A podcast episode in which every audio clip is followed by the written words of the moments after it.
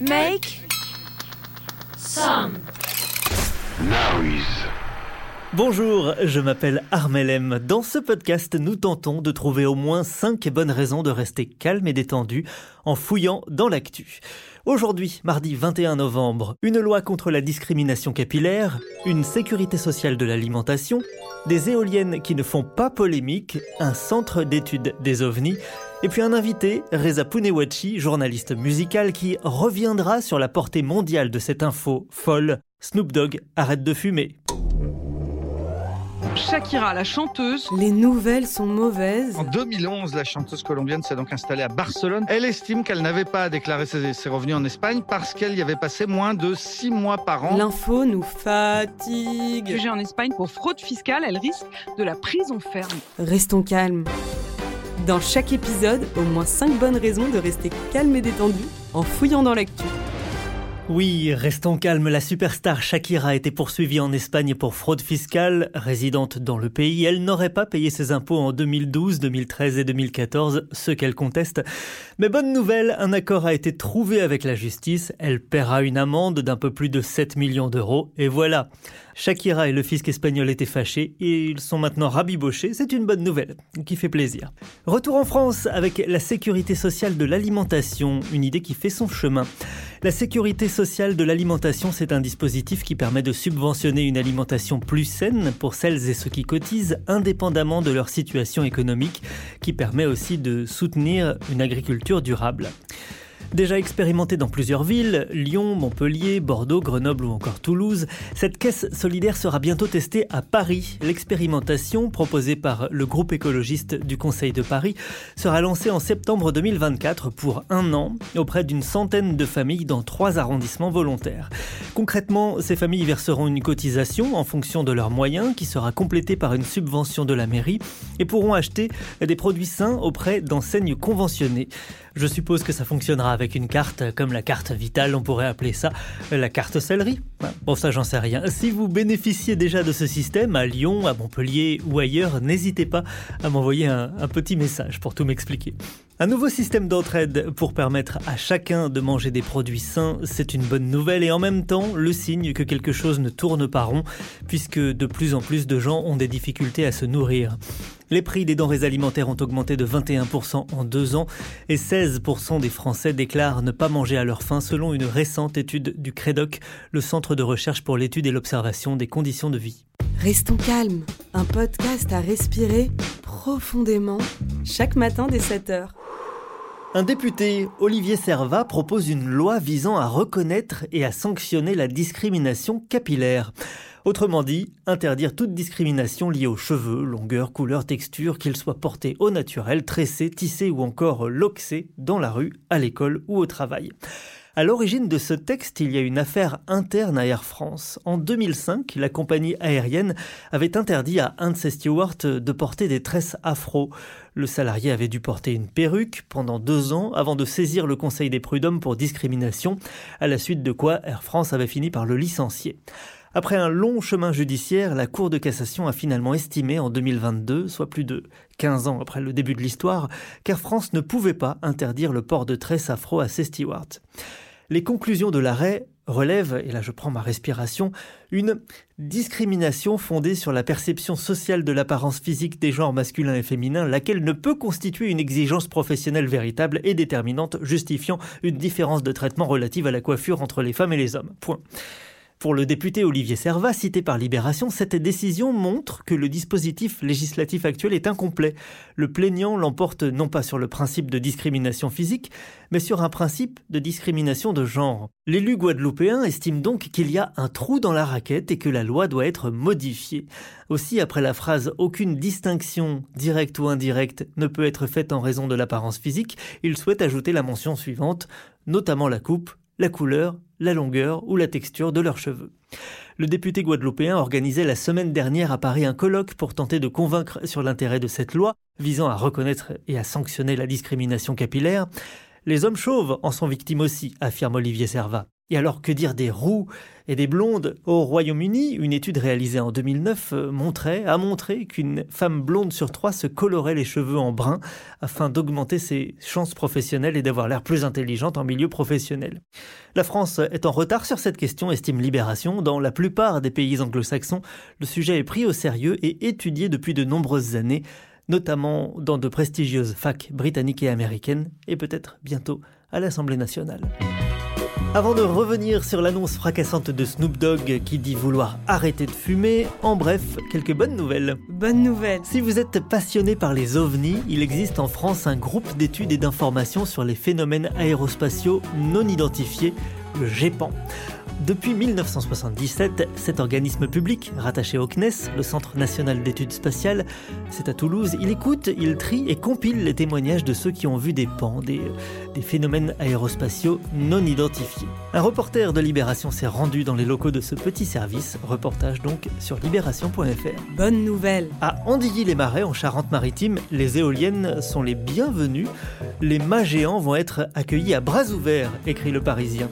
Oui, mais il y a un truc. À Andilly-les-Marais, 300 citoyens en sont les propriétaires et les gestionnaires. Bravo à la commune qui a réussi à fédérer avant de participer à la création d'une coopérative de production d'énergie. Bonne nouvelle. En Guadeloupe, pour réduire l'érosion des côtes, des solutions fondées sur la nature sont expérimentées.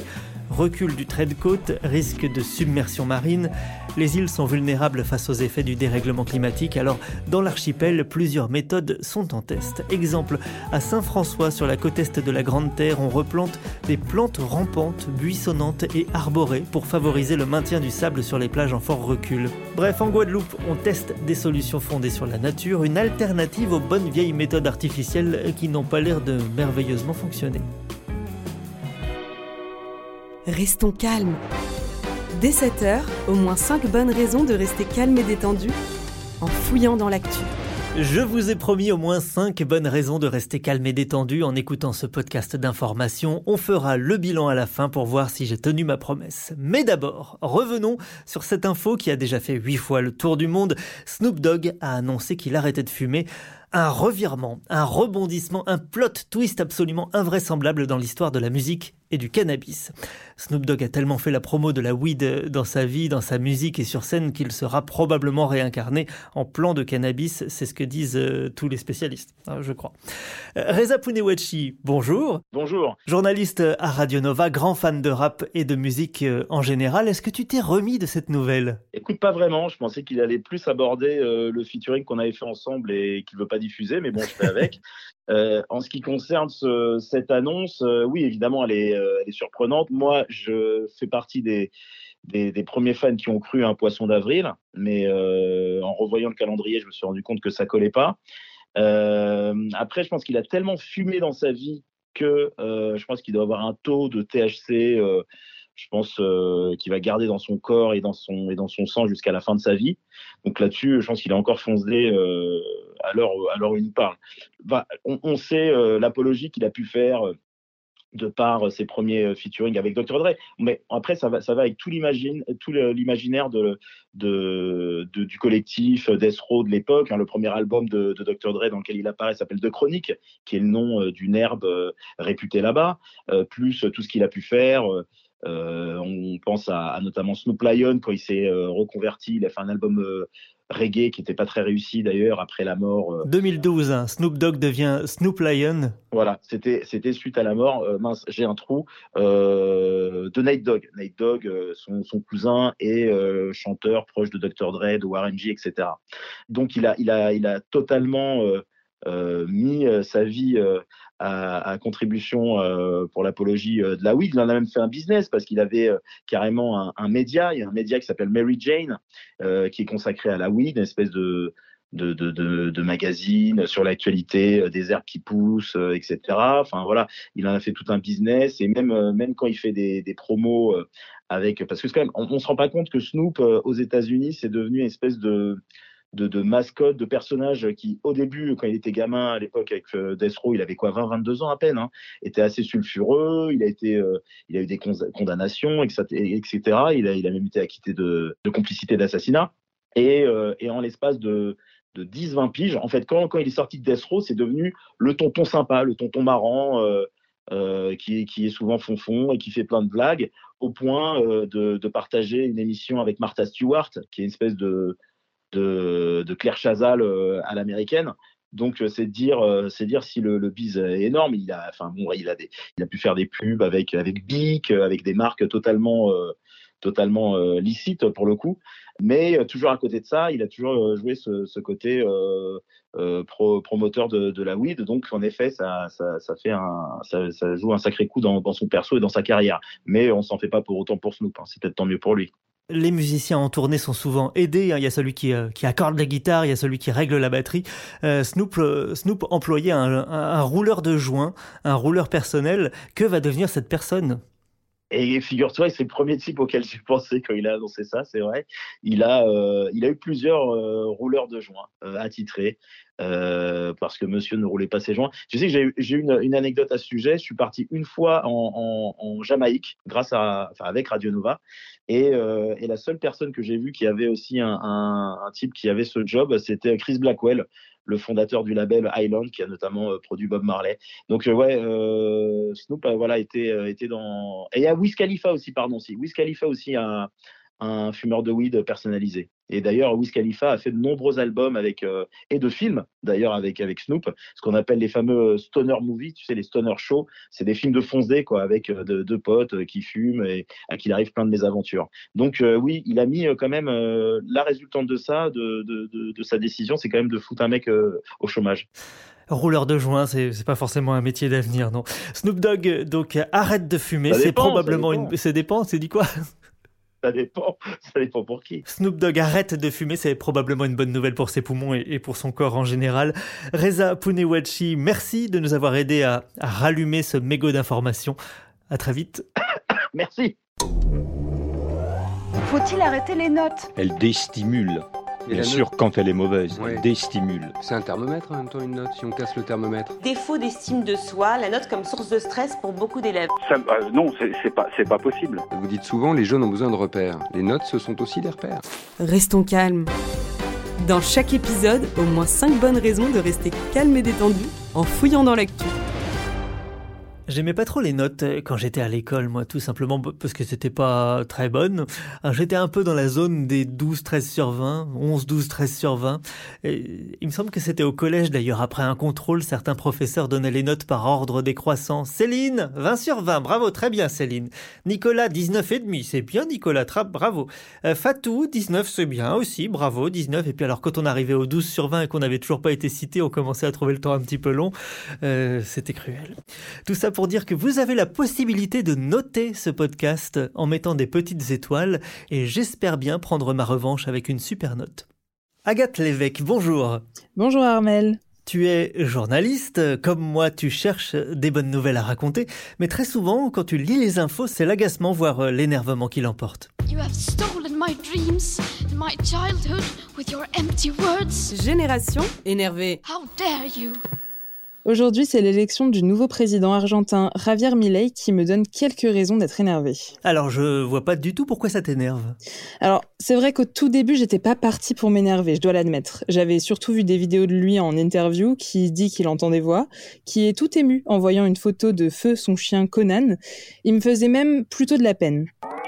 Buen padre, porque por el ejemplo. Conan? Sí, este Conan. Por el ejemplo de tu hijo, alguna vez te escuché, creo que fue el Conan. Este Conan. Creo que fue le programa de Andy Kundesov, creo, eh? Sinon, Mais depuis, il a été élu président avec 55% des suffrages, et en me penchant sur son cas, j'ai pu prendre conscience de l'ampleur du problème. Alors déjà, pour poser les bases, il est souvent comparé à Jair Bolsonaro et Donald Trump. Ça donne déjà une petite idée du bonhomme. Et alors, qu'est-ce qui lui vaut ces brillantes comparaisons?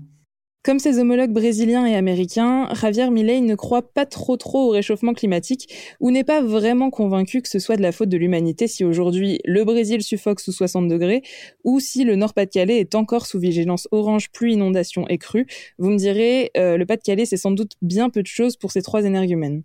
Mais ce n'est pas tout. Javier Milei s'illustre depuis des mois par ses déclarations contre l'avortement, en faveur du libre port d'armes, mais aussi ses solutions pour réduire drastiquement les dépenses publiques. Faire disparaître le ministère de la Culture, celui en charge du droit des femmes, et aussi privatiser le ministère de la Santé et de l'Éducation. Bah voilà des bonnes idées. Euh, comment l'Argentine en est arrivée à élire Milei? Eh bien, les Argentins avaient un peu le choix entre la peste et le choléra. D'un côté, il y avait Sergio Massa, candidat de l'establishment argentin, ministre de l'économie sortant et avec un bilan peu glorieux. L'inflation dans le pays atteint aujourd'hui 143%. Il y a 36,5% des 47 millions d'Argentins qui sont en situation de pauvreté, dont 2,6 millions en pauvreté extrême. Le peso argentin, la monnaie nationale, ne cesse d'être dévalué et l'endettement est tellement préoccupant que le pays est à deux doigts du défaut de paiement. C'est une situation qui est si désespérante que par manque de perspective, 68% des jeunes de 18 à 29 ans disent qu'ils émigreraient s'ils le pouvaient. C'est en tout cas ce qu'a révélé une étude de l'Université de Buenos Aires en début d'année. En face du centriste Massa, donc, il y avait Javier Milei, le candidat d'extrême droite qui se dit lui-même anarcho-capitaliste et représente une solution inédite. Lui qui est entré en politique il y a à peine deux ans avec son parti La Libertad Avanza, la liberté avance. Avec sa dégaine de rocker et ses punchlines, il offre une perspective nouvelle aux Argentins en promettant qu'avec lui, tout sera différent, que la pauvreté reculera et que l'Argentine redeviendra une grande puissance mondiale. Un discours que j'ai l'impression d'avoir déjà entendu quelque part. And we will make America great again. Et qui, même s'il n'a pas apporté grand-chose de bon, continue de faire illusion, et ça, ça m'énerve. Agathe, je crois que c'est ton anniversaire, enfin c'était ton anniversaire hier. Est-ce que ça t'a apporté un petit peu de calme et de détente? Oui, ça m'a apporté un peu de calme et de détente, mais c'est bien le seul jour de l'année où ça arrive. Génération énervée. Restons calmes, c'est presque fini pour aujourd'hui. Il est temps de faire le bilan de ce septième épisode. L'actualité est souvent déprimante, sombre, terrible, mais en cherchant bien, on trouve de petites choses positives. La sécurité sociale de l'alimentation poursuit son chemin. Un député s'attaque à la discrimination capillaire. Un champ d'éoliennes est accueilli à bras ouverts. En Guadeloupe, on s'inspire de la nature pour tenter de préserver les côtes. Et les pneumologues sont fiers de Snoop Dogg qui a pris une sage décision. Voilà ce qu'on a trouvé aujourd'hui. N'hésitez pas à m'envoyer vous aussi des infos positives, intéressantes ou marrantes que je pourrais répéter dans ce podcast. Vous pouvez envoyer ça sur Instagram, le compte Armelem. Je vous donne rendez-vous demain pour la suite avec une belle équipe très calme. Restons calmes. Dès 7h, au moins 5 bonnes raisons de rester calme et détendu en fouillant dans l'actu. Vous avez aimé cet épisode? N'hésitez pas à le noter, le partager, le commenter et à revenir lundi.